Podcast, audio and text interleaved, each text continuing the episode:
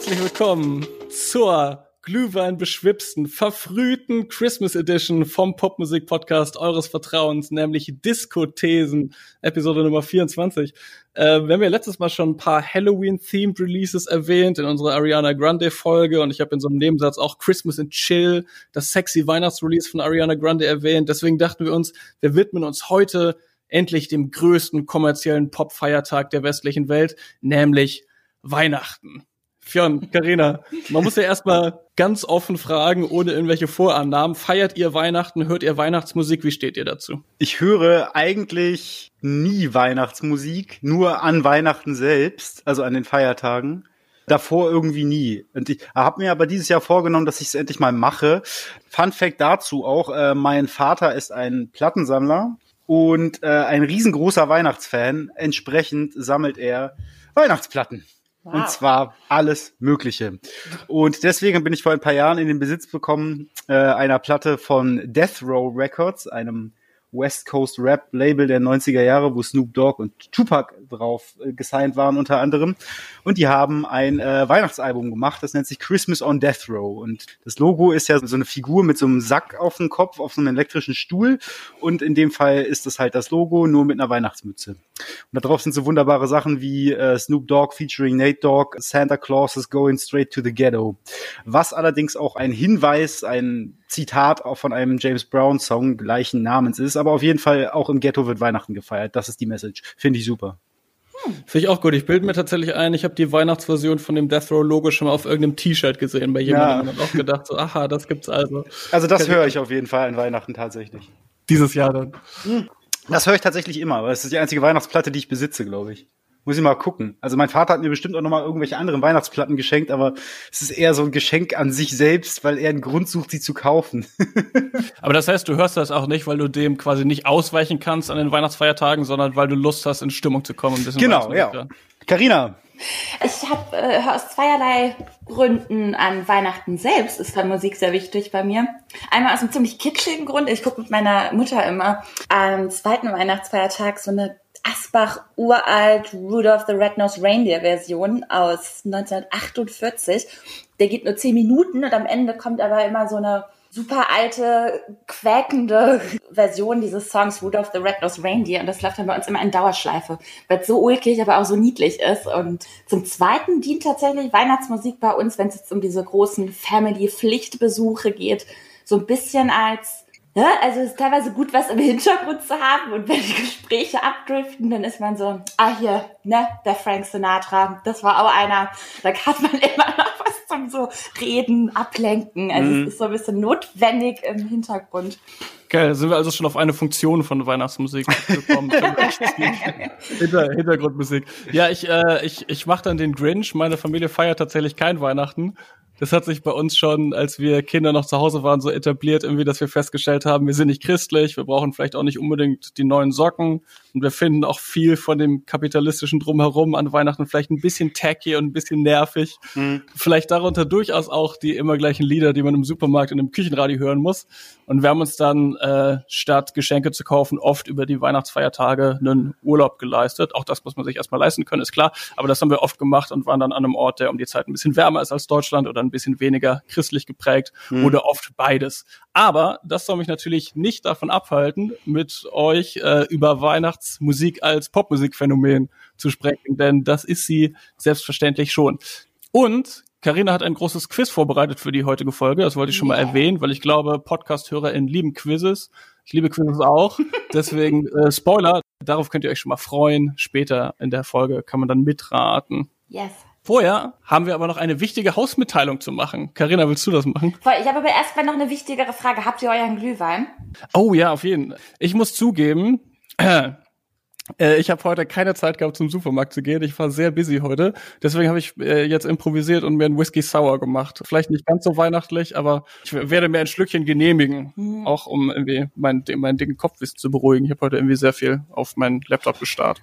Ich habe ähm, Apfelwein. Das ist ja auch Wein, oder? Also Glühwein, die Nummer haben wir ja schon mal verkackt, war? Hast du Glühwein, Karina? Ich habe Glühwein. Das war mir auch sehr wichtig, um mich okay. so richtig schön im Mut zu bringen. Die Yankee Candles sind an.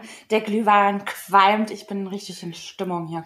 Fun Fact übrigens, ich habe mein Mikrofon, das wollte ich euch gerade schon erzählen. Ähm, ich habe ja so ein kleines Klemmmikrofon für den Laptop von äh, Samsung.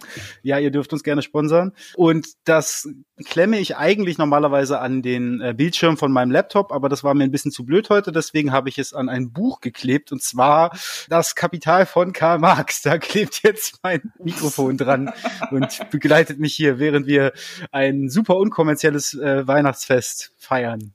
Finde ich sehr passend. Carina, was sind Yankee Candles? Lass uns noch kurz Kerzenfach-Talk machen. Ah, Yankee Candles, die sind ja schon seit längerem der heiße Scheiß. Man könnte meinen, es sind ganz normale Duftkerzen. Die sind eigentlich, ich habe ich hab Cotton hier, sehr angenehm, sehr schön.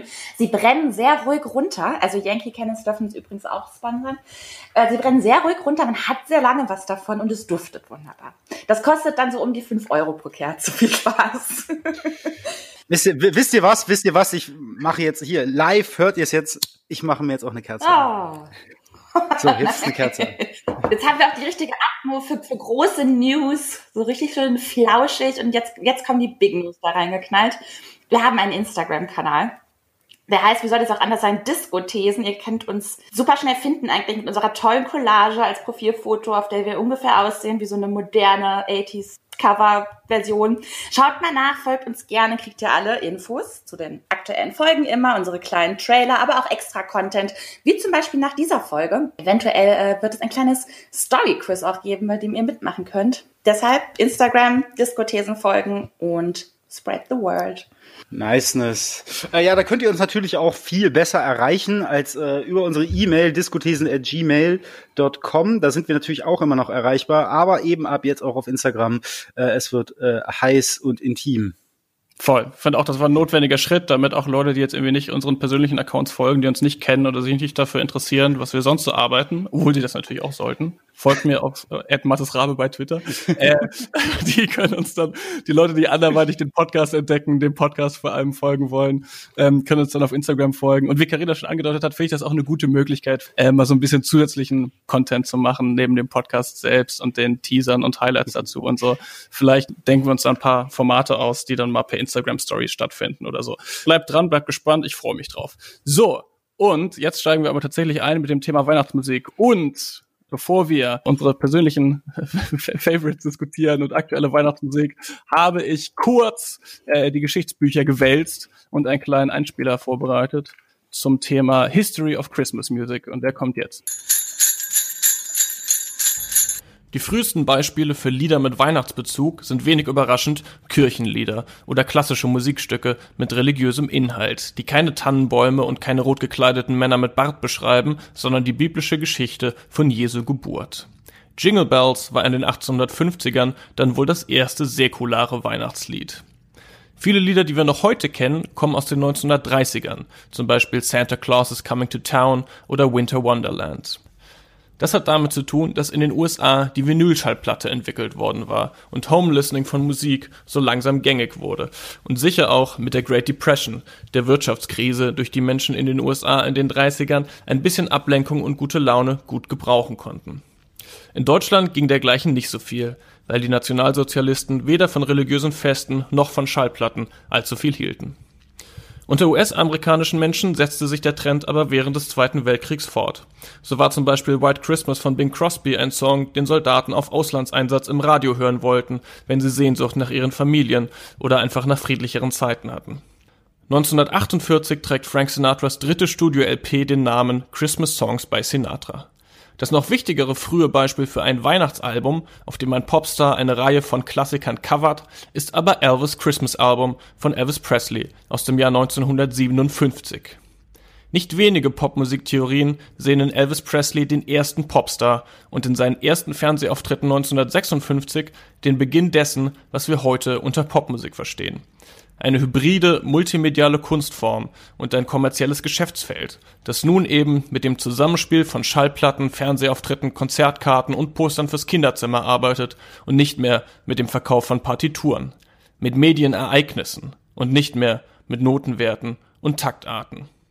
Und auch Weihnachten ist ein Medienereignis. Kein Wunder also, dass nach Elvis die Popstars, die kommerzielle Weihnachtssongs produzieren, zu viele werden, um sie aufzuzählen. Ihr kennt sie. Wham, Mariah Carey, NSYNC.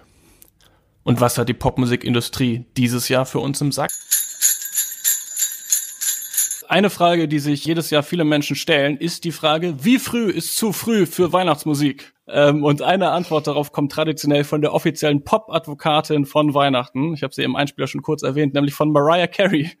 Die weigert sich nämlich normalerweise, habe ich gelesen, ihren Song All I Want for Christmas vor dem Tag nach Thanksgiving zu performen. Und es gibt auch ein paar Umfragen zu dem Thema, die man finden kann. Da sagt ein Großteil der Befragten sogar erst ab dem 1. Dezember ist es okay, Weihnachtsmusik zu hören und vorher vielleicht ein bisschen fragwürdig. Wir verstoßen also hier tatsächlich gegen die Regeln, Fionn Carina, hm. die äh, Christmas Queen Mariah Carey und die Polls uns auferlegen mit dieser Folge Mitte November. Wie, wie fühlt ihr euch dabei? Ich fühle mich kriminell. Nee, ey, ganz ehrlich, ich glaube, die meisten Weihnachtsmärkte fangen am 22.11. an, wenn ich das richtig deute. Dieses Jahr haben es ja, ist wahrscheinlich ein bisschen anders als sonst. Entsprechend Weihnachten ist, wenn Weihnachtsmarkt anfängt, glaube ich. Na gut, die Lebkuchen stehen ja schon seit September in, in den Regalen. Habt ihr schon Lebkuchen gegessen? Ich habe eigentlich total Bock, aber ich, aber das mache ich tatsächlich auch erst im Dezember. Ich finde, es gelten auch extra Regeln dieses Jahr. So, man, man chillt so viel zu Hause. Man, wie gesagt, macht sich die Kerzen an. So, warum nicht jetzt schon mal irgendwie so ein bisschen in Stimmung kommen in den eigenen Wänden? Stimmt, ne? okay.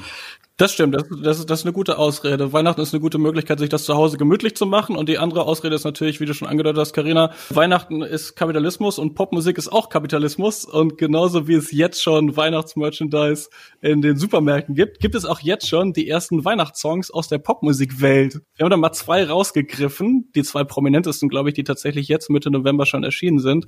Carly Rae Jepsen hat schon vor zwei Wochen einen Song mit dem wunderschönen Titel It's Not Christmas Till Somebody Cries veröffentlicht. Da geht es um ein sehr beliebtes Motiv in Weihnachtsgeschichten, nämlich die Familie kommt zusammen, oh wie schön, das ist doch der eigentliche, der säkulare Christmas Spirit. Aber Überraschung, die Familie versteht sich überhaupt nicht. Carly erzählt ja, ihr Boyfriend ist Veganer und kriegt dementsprechend natürlich nichts Passendes zu essen. Der Onkel will über Politik diskutieren und dann futtert der Opa auch noch aus Versehen die Drogen. Also ein äh, ironisch gebrochener Weihnachtssong, ein Anti-Weihnachtssong fast schon, aber irgendwie sind ja Anti-Weihnachtssongs auch wieder nur Weihnachtssongs die sich das Marketingpotenzial dieser Feiertage zunutze machen, aber halt mit einem Augenzwinkern. Habt ihr den Song gehört? Was, was habt ihr von diesem augenzwinkernden Weihnachtssong gehalten? Oder was haltet ihr vielleicht grundsätzlich von augenzwinkernden Weihnachtssongs? Naja, Moment, ich muss da sofort was sagen. Ich bin wirklich der größte Carly Rae Jepsen-Fan. Wirklich, meine ich ganz ernst. Also für mich ist Emotion ein Popmeisterwerk. Ich glaube, dass seit ihrem Album 2015 alles 80s inspirierte modernen Pop so von ihr kommt. Das nur mal vorneweg. Ich bin auch völlig ausgerastet beim Konzert letztes Jahr. Ähm, den Song an sich, ich fand den vom Sentiment so ganz gut, so dieses, diese Storyline, so ich finde das eigentlich ganz charmant. Vieles davon kenne ich persönlich. Family kommt zusammen und irgendwie passt das teilweise einfach nicht so, aber man muss zusammensitzen, weil Weihnachten kann ich, kann ich nachvollziehen, finde ich ganz, ganz funny mal so. Ich finde es halt klanglich, ehrlich gesagt, den Song leider eine Katastrophe, obwohl ich so Kali-Fan bin. Also ich finde, der Mix ist super strange, der Autotune-Effekt auf ihrer Stimme furchterregend also ich könnte ihn mir wirklich klanglich einfach nicht anhören. Aber so grundsätzlich habe ich nichts gegen so Songs, die so ein bisschen mit den Augenzwinkern Weihnachten auch mal, ne? Nicht ganz so ernst nehmen. Es ist halt nur so ein thematischer Rahmen und es ist eine relativ kurzlebige Geschichte, weil du im Prinzip ja nur vier Wochen Zeit hast, diesen Song überhaupt im Jahr mal zu hören. So, dann davor und danach juckt es ja irgendwie. Und wenn du dann auch noch so, so eine Ironie da reinbringst, dann hast du noch mehr Kurzlebigkeit drin. Also ich weiß nicht, so Witze in Songs, Witze sind ja auch etwas Kurzlebiges, das funktioniert dann irgendwie so nicht. Das ist dann halt so, das verpufft so schnell, dass du es gar nicht mehr mitkriegst. Also es ist halt innerhalb von Sekunden nicht mehr relevant. So. Mir fallen da spontan noch äh, die Toten Hosen ein, die unter dem Pseudonym die Roten Rosen ja auch mal ein äh. Weihnachtsalbum gemacht haben. Das hat, hat, hat mein Vater mir natürlich auch damals vorgespielt. ja, das, das kam auch sehr, sehr zynisch daher mit den Songs äh, Weihnachtsmann vom Dach, auf dem der Weihnachtsmann sich auf dem Dachboden erhängt hat und Frohes Fest, der sich auch so über die, ja, vielleicht etwas erzwungene oder vorgetauschte gute Laune bei so mancher Familienzusammenkunft lustig macht und auch darüber, wie kapitalistisch das Ganze ist. Campino wünscht sich da zu Weihnachten äh, nicht nur ein neues Auto, sondern auch eine neue Freundin und auch einen Bausparvertrag. Kennt ihr noch andere äh, erwähnenswerte Beispiele für so Anti-Weihnachtssongs, augenzwinkernde Weihnachtssongs? Natürlich ist es irgendwie witzig, wenn Manowar Silent Night singen oder Korn Jingle Bells so, aber das hörst du dir einmal an, weil es irgendwie witzig ist, aber das war's dann auch. Letztes Jahr gab's ja auch noch so ein Meme, glaube ich, gebastelt von äh, irgendeinem Reddit-Fan-User, der DMX beim äh, Red Nose Reindeer Singen gesampelt oder geloopt hat und daraus dann so ein Beat gebastelt hat. So, das ist so ein Internet-Meme, das findest ja. du dann so einmal witzig und dann war's das auch. Hm.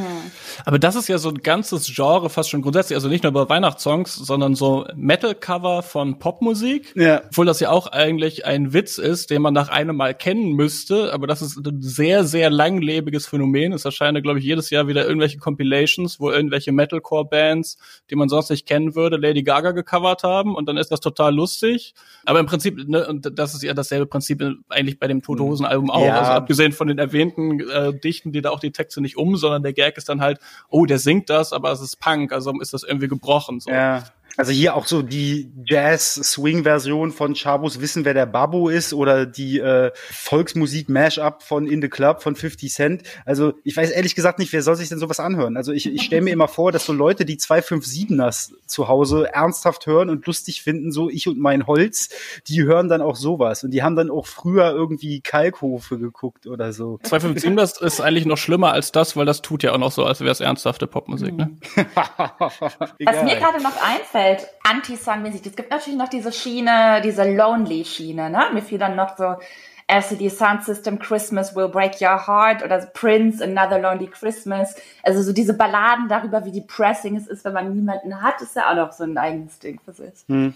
Ja, und eigentlich kann man doch sagen, ist das auch, also ne, auch wenn man sagt, das sind vielleicht irgendwie immer wiederkehrende Motive, aber es kehrt ja in der Popmusik sowieso alles wieder, ist das ja gut, dass es eine gewisse Bandbreite gibt bei der Weihnachtsmusik, weil natürlich Weihnachten auch irgendwie eine Festivität ist, die Menschen ausgrenzt, die äh, nicht so viel drauf geben oder nicht christlichen Glaubens sind oder was auch immer oder eben nicht die Möglichkeit haben, mit ihrer Familie total happy zusammen Weihnachten zu feiern und dass es dann irgendwie was gibt, dass zum Beispiel die Person, die, die alleine Weihnachten feiern muss, da auch irgendwie repräsentiert, ist doch vielleicht ganz gut. Ja, es gibt natürlich auch noch Fanta 4, Frohes Fest und äh, Morlock Dilemma, Fest oder auch Sido hier, äh, sein Weihnachtssong.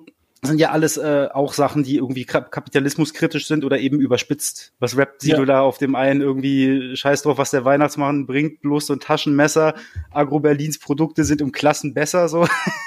das war halt einfach, die, ich nur noch fronten, so sehe ich eigentlich den Weihnachtsmann dissen, wie wack seine Geschenke sind. Äh, Carina, du hast vorhin so nebenbei schon mal den Sound bei, den, bei dem Carly Ray Jepsen Song angesprochen und mir ist auch aufgefallen, dass so viele Weihnachtslieder aus irgendeinem Grund deutlich machen müssen, dass sie Weihnachtslieder sind, indem ah. sie dieses komische Glockenläuten ja, haben. Genau. Das, das ich auch. so nervig. Gibt es keinen anderen Sound, der irgendwie so ikonisch für Weihnachten steht? Selbst dieser ironisch gebrochene Song muss dann mit diesem scheiß Glockengeläute anfangen. ich muss sagen, wobei ich, ich muss das ein bisschen in Schutz nehmen. Ne? Ich mag ja diese ganz alten, so diese Klassiker, diese 50er Jahre Dinger und so. Und da finde ich das immer so ganz, ganz, das ist so hopsig. Da sieht man so die Rentiere vor geistigen Auge. Da finde ich das wiederum ganz cute, muss ich sagen. Ich finde es gar nicht so schlimm. Also das, das, das Klingelingeling hat mich jetzt gar nicht so daran gestört. Ich finde, man erwartet das auch so ein bisschen. Ne? Ja. Also, aber, aber witzigerweise ist ja die zwei größten Weihnachtspop-Klassiker, die man so sofort im Ohr hat, wenn irgendwie um Weihnachten und Popmusik geht, sind ja All I Want for Christmas is You und Wham! Last Christmas. Wobei ich irgendwie das Gefühl habe, dass Last Christmas sich so ein bisschen tot gespielt hat. So, All I Want for Christmas is You war ja irgendwie letztes Jahr so der Hit auf einmal. Ja, ja, ich, ich wollte gerade sagen, All I Want for Christmas ist auch erst so gekommen. Ne? Ich glaube, als mhm. der rauskam in den 90ern, ist er nicht mal in den Hot 100 gewesen bei Billboard. Und ich glaube, in der Saison 2019-20 ist er dann erstmals in den USA und in Deutschland auf der Eins der Charts mhm, gewesen. Aber es löst Wham gerade so ein bisschen ab, ne? Also Last Christmas ist irgendwie vorbei.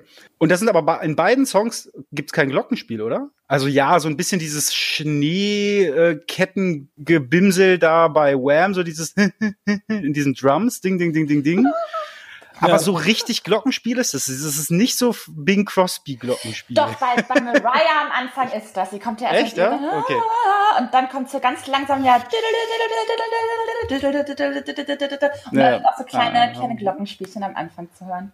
Doch, doch. Okay. Aber nur am Gut. Anfang, wenn es dann fad aussieht. Finden wir denn, finden wir denn, dass das zu Recht zwei der größten Weihnachtssongs sind, die, die überdauert haben.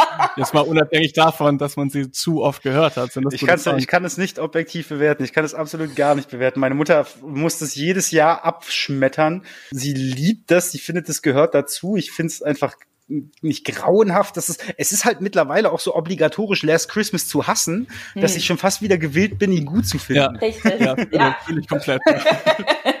so. ich, muss, ich, ich sag's ganz ehrlich, so ich finde All I Want for Christmas mag ich auch wirklich. So, ich ja, fahre, ja, ich fahre den mir am 24. auf jeden Fall rein. So. Also ich ja, ja, ich mag den auch. Ja, es lief auch, ich weiß nicht, ob ihr das gesehen habt, aber als ähm, jetzt die, die Wahlentscheidung in den USA für Joe Biden und Kamala Harris gefallen ist und dann auf Twitter Videos rumgingen von Menschen, die auf der Straße feiern und tanzen, gab es da auch ein paar, wo All I Want for Christmas von Mariah Carey äh, gespielt wurde. Das habe ich gesehen, dass sie das dann auf Twitter geteilt hat ah, ja. und da offensichtlich das gut geheißen hat, dass die auch vor Thanksgiving dann schon den Song gehört haben. Gut, ich hatte noch einen zweiten Song versprochen, der aktuell rausgekommen ist, aktueller Popsong zum Thema Weihnachten und das war diesen Freitag, nämlich Lil Nas X mit einem Song namens Holiday mit einem komplett CGI überladenen Musikvideo in Feuer- und Eistönen ähm, ich fand das auch bei Lil Nas X nicht allzu überraschend. In der kurzen Zeit, die wir Lil Nas X kennen, hat er ja schon die Swaggy-Version von einem Cowboy gespielt in Old Town Road. Im Video zu Panini war ein Roboter, im Video zu Rodeo war ein Vampir. Der scheint sehr gerne mit so ikonischen popkulturellen Figuren zu spielen und dadurch ist das ja auch sehr vermimbare Musik. Und jetzt ist er mhm. halt auch so ein Swaggy Santa. Habt ihr das gesehen? Wie hat euch das gefallen? Das Ding ist halt so, was ich interessant finde, das habe ich in der Recherche auch bei beobachtet. Ich habe ja auch gleich noch ein bisschen was vorbereitet hier für euch. Es ist vor allen Dingen so ein bisschen so ein Bucketlist-Ding bei so äh, One-Hit-Wondern und äh, Industry-Plans, dass irgendwie ein Weihnachtsalbum dazugehört. Also, dass das auch dann sein muss, dass das Eurodance-Projekt Erotic neben ihrem äh, Klassiker Max Don't Have Sex with Your Ex äh, dann auch eine Weihnachtsversion davon noch mal rausbringen. Und das ist irgendwie gehört's dann in so, in so einen Baukasten. Und natürlich war klar, dass dann Lil Nas X, dem ich jetzt nicht unterstellen möchte, dass er jetzt ein straightes One-Hit-Wonder ist, das ist er ja irgendwie nicht. Hm. Aber größer als Old Town Road wird wahrscheinlich seine Karriere auch nicht mehr aber das war irgendwie klar. Also weißt du so, es ist so, so, mhm. so, so schon fast so ein bisschen so ein Klischee. Also es ist mhm. eher so bei PopmusikerInnen, die keinen Weihnachtssong haben, wo die wollen ernst genommen werden. ich fand's so ganz, ganz lustig. Also er singt davon von Hose und dann kommt irgendwie Hihi. Er singt wirklich Hihi. I'm as bad as Michael Jackson. Da musste ich wissen, weil ich irgendwie sympathisch. Aber also der, der Typ ist für mich halt irgendwie so ein sympathisches Gimmick, aber anhören kann ich mir das so richtig ernsthaft dann doch nicht. Ey, Lil Nas X ist super der sympathische Dude. Also es macht auf jeden Fall Spaß, sich das anzugucken. So. Also klar, aber es ist halt, hat halt überhaupt keinen Mehrwert. Das ist es halt. Ja, das stimme ich zu. Ich finde äh, Lil Nas X auch sehr viel sympathischer, als ich seine Musik gut finde. Ähm, aber Fionn hat das schon angedeutet. Wir wollen natürlich noch ein paar mehr Empfehlungen aussprechen, abgesehen mhm. von den aktuellen Songs und denen, die wir jetzt schon nebenbei erwähnt haben. Wenn ihr, liebe Diskutiers-HörerInnen, dieses Jahr richtig beeindrucken wollt mit Weihnachtssongs, die auf jeden Fall nicht im Su Supermarkt und im Küchenradio laufen, die ein bisschen obskurer sind, dann haben wir jetzt genau das Richtige für eure Playlist und Fionn hat da ein paar Sachen rausgesucht. naja, also eigentlich, eigentlich hat, ich hatte mir ja so an die 20, 50 Songs in die engere Auswahl genommen. Äh, natürlich. Äh, also richtig aufwendige Recherche, Fionn. Sehr, sehr gut. Ja, so, ähm, da sind dann halt eben auch so Sachen drin wie ACDC, Mistress for Christmas oder auch Destiny's Child, Eight Days of Christmas, auch ein sehr unterschätzter Weihnachtssong. Aber das sind ja so bekannte Sachen. Und dann habe ich mich aber dazu entschieden, dass ich doch lieber obskure Weihnachts Weihnachtssongs raussuche und da aber auch nicht so diese Meme-Weihnachtssongs, sondern Songs, die wirklich versucht haben, entweder so anti-Weihnachts, weihnachtskritisch, konsumkritisch zu sein oder eben total obskur äh, getextet sind und sich irgendwie mit dem, dem Thema Weihnachten irgendwie anders äh, nähern. Und da kommt halt zum einen Pet Shop Boys, äh, It Doesn't Often Snow at Christmas. Yay! Und das ist, äh, das ist, das ist ja, Karina hat schon vorhin gesagt, dass sie den Song liebt. Und das ist eigentlich aber ein Anti-Weihnachtssong, ne? Denn äh, der, das ist so ein im Prinzip vom Sound her sehr klassisches Patch Up Boys Synthie-Pop-Ding, bis auf die äh, obligatorischen Glockenspiele, die natürlich auch da nicht fehlen. so geht der Song relativ nüchtern mit Weihnachten und seinen Wesenszügen um, nämlich es geht darum, dass es langweilig ist, dass nichts Gescheites im Fernsehen läuft, dass ähm, alle sich nur auf Konsum stürzen und es irgendwie nur darum geht, wer das geilste Geschenk hat. Und sympathisch an dem Song ist eigentlich, dass Bing Crosby erstmal gedisst wird dafür, dass ähm, er offensichtlich äh, die Erwartungen der Pet Shop Boys an Weihnachten durch seinen White Christmas Song derart ge geprägt hat und die beiden aber noch nie weiße Weihnachten erlebt haben. So, it doesn't often snow at Christmas. So, Bing Crosby hat Scheiße erzählt. Das finde ich super. Zur Background noch so ein bisschen. Der Song ist eigentlich als limitierte Maxi in den 90ern äh, veröffentlicht worden und zwar limitiert für Mitglieder von dem Patcher Boys Fanclub. Da gab es halt jedenfalls diese Maxi, It Doesn't Often Snow at Christmas. Das haben die dann aber nochmal überarbeitet und haben dann 2009 ähm, die Christmas EP rausgebracht, die allerdings eine Mogelpackung ist, denn äh, It Doesn't Often Snow at Christmas ist eigentlich der einzige Weihnachtssong auf dem auf der Christmas EP. Ja, aber das ist ein großartiger Song. Karina, du bist groß großer Fan, ja? Ich finde den super, ja. Ich finde, abgesehen vom Text, den ich auch gut finde, es ist, es ist ein total klassischer Pet Shop Boys. Also, ne? ich, hm. ich mag Pet Shop Boys total. Ich finde, das ist halt, das ist West End Girls Feeling und so. Und ich liebe diesen, diesen Bing Crosby Moment einfach. So Bing Crosby. Und dann hm. kommt so ein Chor, der nochmal Bing Crosby singt. Also, ich finde, ich finde es wirklich tatsächlich urkomisch. Und ich finde den Song solches, der knallt auch. Das ist ein Pop-Hit. Einer, der es geschafft hat, dass, äh, ob, obwohl wir gesagt haben, ne, der Witz mit irgendwie ironischem Weihnachts, äh, Weihnachten ist schon auserzählt, der da irgendwie noch mal einen neuen Spin mhm. gemacht hat und wieder lustig ist. Dann habe ich noch einen Pick mitgebracht. Weather Girls. Mit, äh, die kennt ihr ja durch ihren wunderbaren Song, die Anti, ich sage Anti-Emanzipationshymne It's Raining Man. Ich habe übrigens in der Recherche gelesen, dass das in der Gay-Community ein relativ beliebter Song ja. sein soll. Mhm. Ähm, ist schlüssig, ja. ja. Äh, ja, macht Sinn, klar. Ja, jedenfalls, äh, Weather Girls sind tatsächlich ja auch ein ähm, sehr, sehr berühmtes One-Hit-Wonder. Fun Fact dazu, tatsächlich war das in Deutschland gar nicht mal so ein großer Hit. Sowohl in den USA als auch Deutschland ist der Song nicht mal in die Top 30 gekommen. Jedenfalls haben die Weather Girls auf ihrem nicht erfolgreichen Album Success gab es tatsächlich auch einen Weihnachtssong und das ist halt einfach so das Krönung von allem der, das Album ist im Januar erschienen, also sind traditionell eigentlich alle Leute fertig mit Weihnachten so. Und dann durftest du noch quasi ein Jahr warten und da haben die aber tatsächlich noch ein Video zu dem Song gedreht. Da ist dann halt auch so richtig äh, klassisch mit Kamin und Weihnachtsbaum und Kugeln und ich weiß nicht, ob ihr das Video von It's Raining Man kennt, da regnet's ja irgendwann im Zimmer.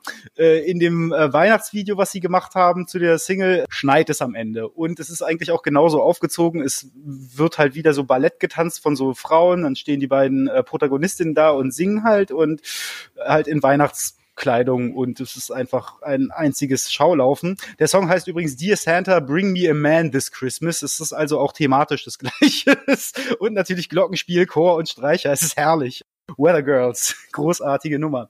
Ich habe noch einen ernsten, aber ich will jetzt äh, die, aber ich fand die Geschichte dazu so, so interessant, deswegen wollte ich den noch mit reinnehmen. Und zwar ähm, hat äh, die dänische Eurodance-Band Aqua bekannt mit ihrem wunderbaren Hit Barbie Girl von 1997. 2009, also so zwölf Jahre danach, ein Greatest Hits Album pünktlich zur Adventszeit rausgebracht.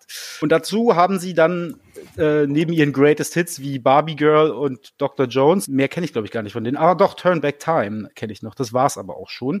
Wie auch immer, die haben auch einen äh, Song gemacht, äh, eine Single gehabt dazu, zu ihrem Greatest Hits Album, nämlich Spin Me a Christmas das Video ist halt so klassisches Krippenspiel, Schneelandschaft, so die Sängerin, die Lene äh, ist in, entsprechend äh, anzüglichem Tütü da und sieht so ein bisschen aus wie so ein wie so ein kleiner Helfer von so wie so ein Helferlein vom Weihnachtsmann und die Typen haben alle Weihnachtsmützen auf und es ist äh, es ist herrlich.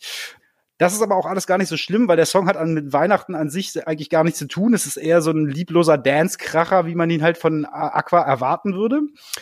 Fun Fact hierzu auch, das hat die Dänen nicht äh, abgeschreckt, im Gegenteil, sie, ähm, das Album Greatest Hits hat Doppelplatin im Jahr 2009 eingestrichen uh. und sich ganze 40 Wochen auf Platz eins der dänischen Charts befunden. das, ist, das ist völlig irre. Das ist völlig irre. So, und das trotz Spin Me a Christmas. Aber ich, was ich am allerbesten finde, ist, die Band hat sich getrennt und zwar, weil die Sängerin Lene mit dem Glatzkopf hier René zusammen war und dann ihn aber mit dem Songschreiber Sören, der auch Bandmitglied Mitglied ist, betrogen hat. Und, die, und, und, die, und die Krönung des Ganzen ist, dass die beiden jetzt ein Kind haben.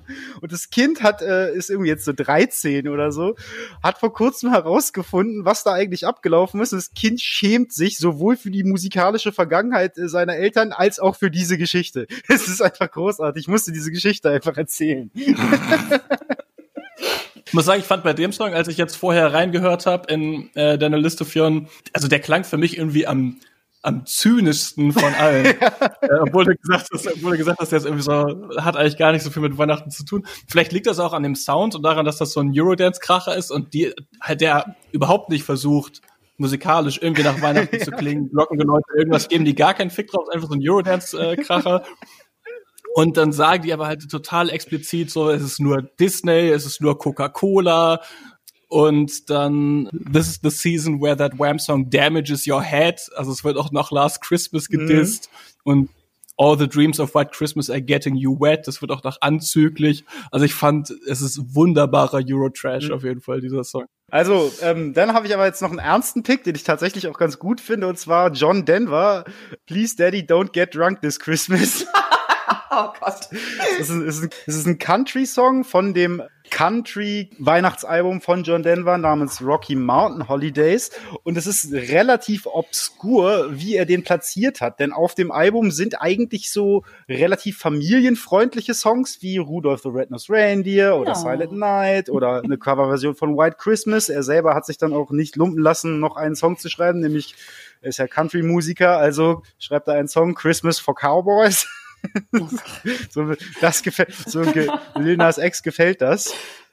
jedenfalls, zu, zu, jedenfalls zwischen all dem Weihnachtsbaumschmuck, der sich da so befindet, gibt's dann plötzlich so einen bluesigen, melancholischen Song, nämlich Please Daddy Don't Get Drunk This Christmas, und wo John Denver aus der Sicht eines siebenjährigen Kindes an seinen alkoholkranken Vater appelliert, doch bitte dieses Weihnachten mal nicht zu trinken. Und mhm. es ist generell einfach in diesem Kontext also es macht überhaupt keinen Sinn. Ich, also dieser Song gibt einfach mehrere Rätsel auf, weil ich mich so ein bisschen frage, was hat so ein Song in so einem Weihnachtsambiente zwischen Rudolph the Red-Nosed Reindeer und Jingle Bells zu suchen? Also das ist ja so der komplette Bummer. Und das nächste Ding ist, dann habe ich so geguckt, Denver hat den Song nicht selbst geschrieben und hat aber in einem Interview auch mal gesagt, er würde Weihnachten eigentlich total mögen. Das heißt, er wollte damit Weihnachten auch nicht irgendwie kritisieren und niedermachen. Und das Beste ist, dass er dann obendrein auch noch den Song mindestens drei oder vier Mal äh, aufgenommen hat. Und in Neuseeland ist, die auf, ist der Song auf einer Maxi erschienen mit der B-Seite Whiskey Basin Blues.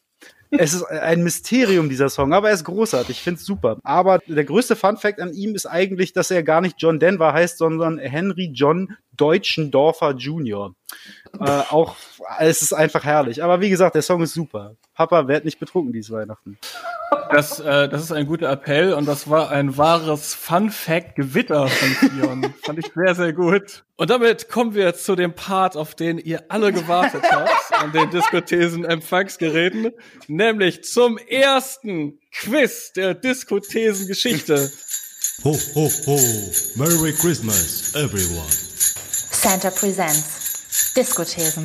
Das ultimative Xmas-Quiz. Carina, ich, über, ich nehme jetzt äh, noch einen kräftigen Schluck von meinem Whisky Sour, damit die Gehirnzellen auch gut arbeiten und übergebe an dich. Ja, wir bringen jetzt so ein bisschen Spice in diese Flauschfolge hier rein nochmal. Wie läuft das Ganze ab? Ich habe mir ein paar Weihnachtssongs rausgesucht und dazu entweder ein paar Trivia-Fragen überlegt. Die haben manchmal direkt mit dem Artist zu tun, manchmal auch eher auf Umwegen. Dann gibt's noch ein bisschen was in Richtung Finish the Lyrics oder Guess the Song anhand der Lyrics. Und für jede richtige Antwort gibt's ein Rentier. Und wer am Ende die meisten Rentiere hat, kriegt Rudolf. Großartig. Ich bin, ich, bin, ich bin Feuer und Flamme. Legt euch ins Zeug. Wir starten auch smooth. Wir starten smooth mit einfacher Trivia. Wir hatten schon Last Christmas vorhin von Wham. Die Sache ist, Last Christmas sollte eigentlich gar kein Weihnachtssong sein. Zu welchem Anlass sollte der Song eigentlich rausgebracht werden? Oder wofür war es gedacht? Halloween. Valentinstag. Nee, beides falsch. Ich will's jetzt wissen. Also Legend has it, dass die Plattenfirma von Wham gesagt hat, ich Wham, wie man in Deutschland sagt. Die soll damals gesagt haben, wir brauchen jetzt mal schnell noch hier so einen Weihnachtssong. Und George Michael hatte zufällig noch einen Song namens Last Easter zu Ostern in der Schublade Ah. und hat das dann als Nein, das ist doch, das ist doch, das ist doch ja der erfunden. Hammer. Das ist doch erfunden. Das ist nicht erfunden. Das ist ja der Hammer. Das- Was? Wer schreibt denn einen Song über Ostern? Das erinnert mich an den äh, legendären Erlanger Ballermann-Schlagersänger Peter Wackel, dessen das ist weil ich habe da jetzt noch eine Marketing-Idee für für Wham, nämlich gut, das äh, können die, können die, haben die heute nicht mehr so viel, ähm, aber Peter Wackels berühmten Song "Aber Scheiß drauf, Malle ist nur einmal im Jahr" gibt es nämlich in ich weiß nicht wie viel Versionen. Scheiß drauf, Geburtstag ist nur einmal im Jahr, Scheiß drauf, Weihnachten ist nur einmal im Jahr, Scheiß drauf, Wiesen ist nur einmal im Jahr, Scheiß drauf, Urlaub ist nur einmal Okay, im finde ich Jahr. okay, finde ich gut. Scheiß drauf, Après-Ski ist nur einmal im Jahr, scheiß drauf, Karneval ist nur einmal im Jahr. Von daher finde ich, man hätte Last Christmas besser ausschlachten können, auch mit Last Easter, Last Halloween, Last Da war noch Valentine's so viel drin, du hast recht. Und finde ich sehr schön, dass ich Peter Wackel im Diskutesen-Podcast erwähnt habe. Und damit zurück ins Studio. Carina, ich will jetzt, ich will noch mehr Fragen hier. Wir wollen mal gucken, wie gut ihr bei All I Want for Christmas aufgepasst habt. Ich habe äh, ein Finish the Lyrics mit Multiple Choice. Und die Textstelle ist die folgende. All, all the lights are shining so brightly everywhere and the sound of blank fills the air. Ist das erstens Reindeer Clicks? Ist es zweitens Santa's Shoes? Ist es drittens Children's Laughter? Oder ist es viertens The Fireplace? Boah, Ich sag Children's Laughter. Richtig. Supi. Was meint ihr denn, was der meistverkaufteste Christmas-Song ever ist? White Christmas von Bing Crosby. Yes. Krass, 1-1. Und jetzt ein bisschen was auf Umwegen noch, darauf freue ich mich. Taylor Swift hat ja letztes Jahr auch einen Christmas-Song veröffentlicht mit dem Titel Christmas Tree Farm. Sie ist tatsächlich auf einer Christmas Tree Farm aufgewachsen. Irgendwo in Pennsylvania. Wo ich habe mich noch gefragt, wann ist man eigentlich eine Christmas Tree Farm? Und dann habe ich eine Seite gefunden, How to Start Your Christmas Tree Farm. Und jetzt hast du eine Christmas Tree Farm eröffnet. Carina hat jetzt eine Christmas Tree Farm in Berlin-Friedrichshain eröffnet. Genau. Das stand, das ist ein ganz gutes Geschäftsmodell, ne? Ja, es, es ist, ist eigentlich auch total praktisch, weil dann, äh, du musst halt nicht so viel arbeiten, ne? Es ist halt einmal im Genau. Jahr vier Wochen und danach ist wieder Ruhe. Ja, naja. Dann habe ich jedenfalls auch erfahren, es wurde immer interessanter, dass der perfekte Weihnachtsbaum, der sich am besten verkaufen lässt, ungefähr zwei Meter hoch ist. Das sagt die US-amerikanische National Christmas Tree Association und die gibt's wirklich. und meine Frage ist die folgende. Wie viele Jahre braucht man mindestens, um den perfekten Christmas Tree von zwei Metern zu haben? Was schätzt ihr? Boah, Mindestjahrzahl. fünf Jahre? Dann sage ich 6. Lass jetzt denjenigen gewinnen, der näher dran ist. Und das ist Jon. Du brauchst mindestens vier Jahre. Kann aber bis zu 15 dauern. Aber da es um mindestens ging, kriegt Fionn ein Rentier. Okay, zwei Rentiere habe ich schon, links und rechts jetzt. Wer von den folgenden Personen meint, ihr hat kein Weihnachtsalbum rausgebracht? Das war auch relativ schwierig zu recherchieren, weil ungefähr wirklich jeder Artist ein Christmas-Album hat, hatte ich das Gefühl. Wir haben einmal Annie Lennox, Tori Amos, Sufjan Stevens oder Culture Club. Ich glaube, von Annie Lennox würde ich es Nee, kennen. ich glaube, Annie Lennox hat eins gemacht. Ich sage Sufjan Stevens. okay. Okay, dann hast du wahrscheinlich recht, aber ich sage, dann bleibe ich jetzt bei Annie Lennox. Wie schön, wie arrogant man hier machen kann, wenn man alles vorher recherchiert hat. Also Annie Lennox hat ein Christmas-Album, das heißt A Christmas Cornucopia. Tori Amos hat ein Midwinter Graces-Album, eigene Komposition mit klassischen Carols gemixt. Sufjan Stevens hat Songs for Christmas. Da sind 42 Lieder drin, wo mehr so in Richtung Silent? Night. Ja, 42 Christmas-Songs im Sufjan Stevens-Style. Die Aufnahme muss ja ein einziger Rausch gewesen sein. So, boah, ich muss jetzt Weihnachtssongs machen. Digga, einfach zwei Nächte lang einfach Glühwein schütten und dann im Sufjan Stevens-Style jeden Weihnachtssong covern. Aber Culture Club, und das fand ich ganz interessant, weil da fand ja unter anderem auch Boy George natürlich bei Do They Want It's Christmas Time sehr präsent waren, haben keins. Von denen hätte ich es absolut erwartet. Was uns zu noch einer Frage bringt. Welcher Artist war nicht Teil von Band Aid? Nicht Live Aid, Band Aid. David Bowie, Paul McCartney, Freddie Mercury oder Phil Collins? Moment, was war das? David Bowie, Phil Collins? Nee, Phil Collins ist safe dabei, der spielt die Drums. Boah, ich glaube, ich glaube, nee, Freddie Mercury war auch, glaube ich, dabei. Nee, Freddie Mercury war bestimmt dabei. Ich glaub, glaube, David Bowie war nicht dabei. Ich möchte das jetzt auch sagen. Dann kriegen wir hier ein halbes Rentier? Aber ich, ich hätte es auch nicht gewusst, es ist tatsächlich Freddie Mercury. Der war bei Live Aid natürlich super, äh, ne, prominenter Queen-Auftritt, legendär. Aber der hat nicht mitgesungen. Wir haben es angeboten bekommen, Queen, aber sie waren wohl gerade ähm, komplett verteilt an verschiedenen Orten und es konnte niemand so richtig einrichten und sie haben es hinterher total bereut. Was mich auch wundert, weil ich meine, die meisten, so Stichwort Paul Weller auch, haben es echt ein bisschen bereut, glaube ich, damit zu machen. Bob Geldof hat sich doch auch mal entschuldigt dafür, ja. dass er diesen Song geschrieben hat. ist doch geil. Sorry, dass ich das gemacht habe. Mit der legendären Bono-Zeile, über die ich mich einfach jedes Jahr neu aufrege. Do they know it's Christmas time, ne? Well, tonight, thank God it's them instead of you. Und in dem Video siehst du dann halt so äh, schwarze Kinder, die so äh, offensichtlich in der Wüste äh, auf dem afrikanischen Kontinent verhungern. So. Und, äh, kannst einfach an Weihnachten God thanken, it's them instead of you. Oh, Alter, wie kann man sowas schreiben? Ja, ja, ganz, ganz übel. Es gibt auch eine Zeile, The Bitter Sting of Tears. Wer singt die? The Bitter Sting of Tears. In dem Song. Oh, wer von den, wer von den Bandleuten? Oh, Jetzt pass doch mal auf. The Bitter Sting of Tears. Ach so. Ach so, ja, Sting. Sting. Nein, singt er das wirklich? Ja, und es gibt Leute, die meinen, dass er war wohl richtig angefressen, er wollte es nicht singen. Und es gibt Leute, die meinen, das, das hört man so. der Sting, der ist da ganz unglücklich. Kennt ihr, kennt ihr die deutsche Version davon mit Campino und ich glaube Materia? nee.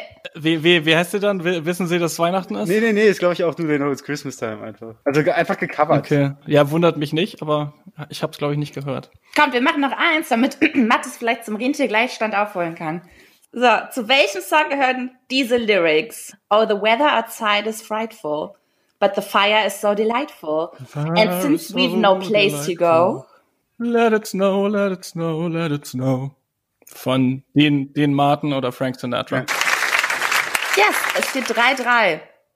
Komm, wir machen noch ein bisschen Finish Lyrics Ding. Ich mache hier. You better watch out, you better not cry. Better not pout, I'm telling you why. Santa Claus is coming to town. Richtig. Und damit, liebe Leute, ist das erste Diskothesen Xmas Quiz entschieden. Dankeschön, Karina. Alles klar.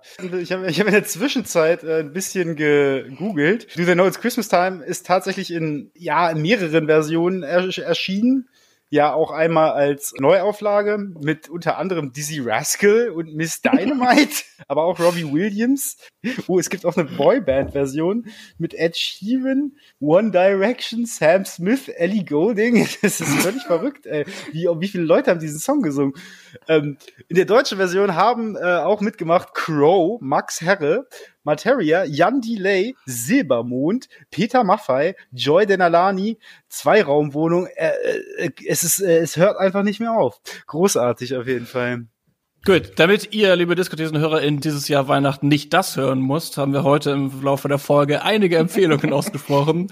Fjord, du als Weihnachtsmusikhörer mit plattensammelndem Vater hast natürlich berechtigterweise das Quiz gewonnen gratuliere da ganz herzlich. Leute, sagt uns ähm, an äh, discothesen.gmail.com oder in den DMs auf unserem brandneuen Instagram-Account at discothesen, wie ihr das Quiz fandet. Hättet ihr es gewusst?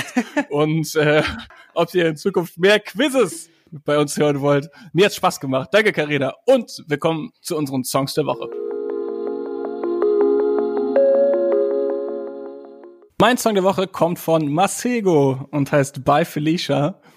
Masego ist so vor ungefähr drei Jahren so richtig auf der Bildfläche erschienen, als er einen kleinen Hit hatte mit Tada! Masego singt und rappt und programmiert und spielt zig Instrumente, allen voran das Saxophon, das immer sehr prominent zur Geltung kommt in seinem Stil. Ja, habe ich eigentlich gedacht.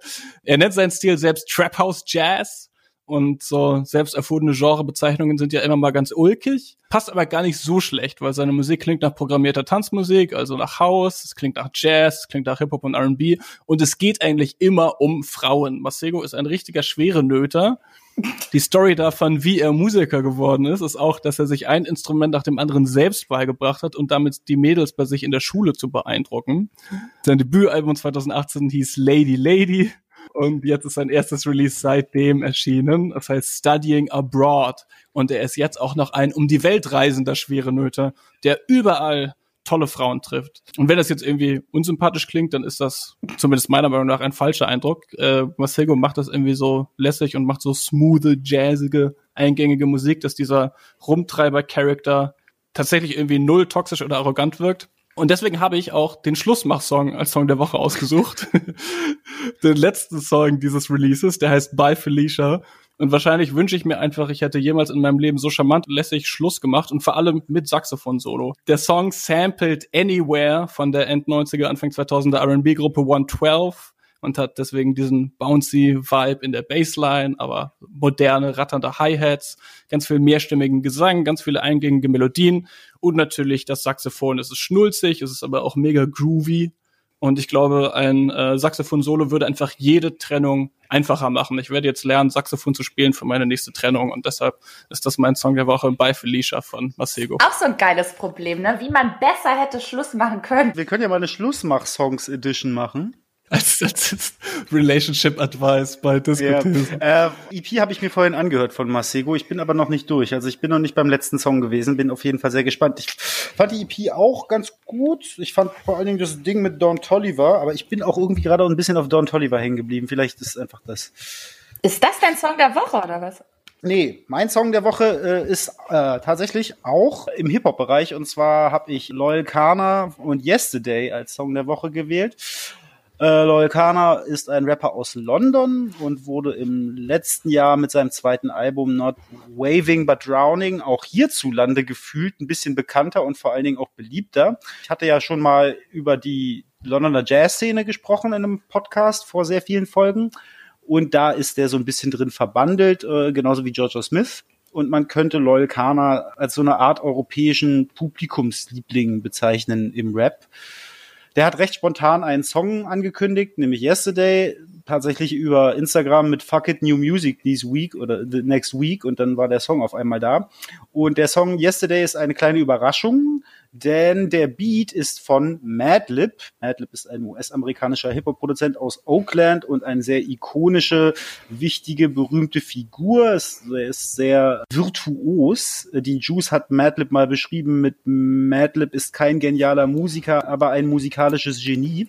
Und es ist eine sehr große Überraschung gewesen, dass Loyal Kana auf einem Beat von Madlib Rap. Das ist allerdings, muss man dazu sagen, keine exklusive Produktion, sondern das ist ein Instrumental, das Madlib eigentlich für die Stones Throw Doku Our Vinyl Weighs a Ton produziert hat. Loyal Kana hat den Beat aber offensichtlich Madlib abkaufen können und hat darauf einen Storyteller über sein Heranwachsen in England geschrieben, der sehr nah und intim ist. Es geht viel um auch seine Erfahrung als Kind schwarzer und weißer Eltern in einer weißen Mehrheitsgesellschaft. Es ist äh, ein sehr unaufgeregter organischer Sample Loop aus einem alten R&B Song ist eigentlich so ganz klassischer Hip Hop Song und das ist auch so ein bisschen das was Loyal Kanas Musik ausmacht. Sie ist sehr unaufgeregt sehr zeitlos und generell sehr sanft. Ähm, die Taz hat mal über Loyal Kana geschrieben der junge Milde.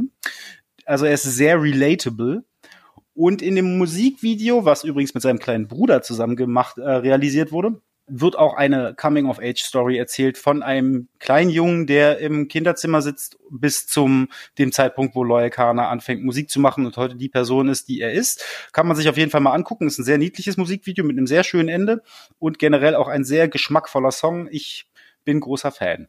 Sehr schön. Carina, was hast du mitgebracht? Ich habe keinen Hip-Hop. Es ist auch keine große Überraschung, dass mir das, was ich gleich vorstelle, gefällt. Mein Song der Woche kommt von Alaska Reed und heißt Oblivion. Der beste Oblivion-Song nach dem von Grimes.